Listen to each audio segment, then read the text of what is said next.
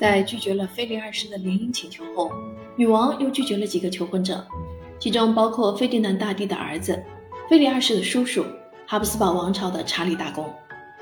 之后，他又拒绝了阿朗松公爵的求婚，后者于1579年8月17日至29日旅居伦敦，是法国国王亨利三世的兄弟。亨利三世膝下无子，所以阿朗松公爵是潜在的王位继承人。女王并没有对这次求婚动心。海峡两岸的联姻计划就此破灭。不得不指出的是，这场联姻的打算只不过是一场外交幻想，因为他们第一次会见时，伊丽莎白时年四十六岁，而阿朗松公爵年仅二十四岁。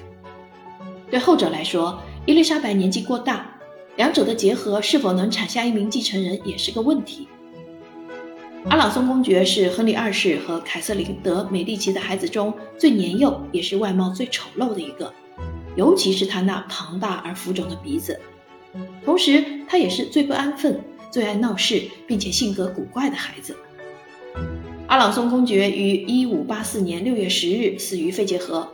伊丽莎白犹记这次差一点的订婚，给凯瑟琳德美第奇寄过一封哀悼信：“夫人，我深深的遗憾不比您的少，我只期望能早日与您的另一个孩子亨利三世相见。”以此寻求慰藉。伊丽莎白的真诚值得怀疑，但五十一岁的她在这场哀伤的失败订婚中表现出了很多才华。女王在泰晤士游船上参加庆典时被袭击，虽然最终幸免于难，但作为女王亲信的华辛汉爵士很担心她的安全。这个事件证明了，由于始终没有继承人，英格兰王冠岌岌可危。然而，伊丽莎白不怎么想要被保护，只是随身带着几个守卫。由于深受民众喜爱，她热衷于扎身人群之中，不在乎有可能会受到匕首或弩箭的攻击袭击。通过各国大使，尤其是法国和西班牙大使，女王受到各方催婚的压力，必须尽快产下继承人，以延续都铎王朝。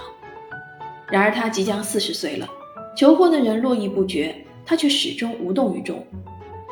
伊丽莎白不太可能如她声明的那样始终是处女。从她宠臣的数量之众、年纪之轻、相貌之俊，可以推测他们之间并非什么都没有发生。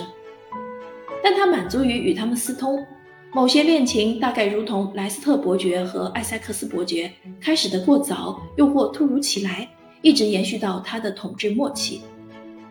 相反的，即使女王身边一直围绕着男子。但他从未在精神上或政治上受其影响。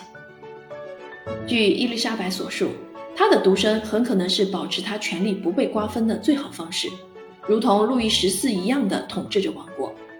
她就此总结道：“身为女王，不需要结婚。她只愿意嫁给英格兰。要知道，在婚姻问题上，她父亲并不是个好榜样。”他主要关心的是如何用最自由的方式对英格兰忠诚的天主教徒实施他的法律。将近八千名神父接纳了这个被他们戏称为“都铎教”的宗教。如果主教们不参与主日弥撒，他们将被定罪并罚款十二便士。在实施的初期，他让议会通过了这些法令。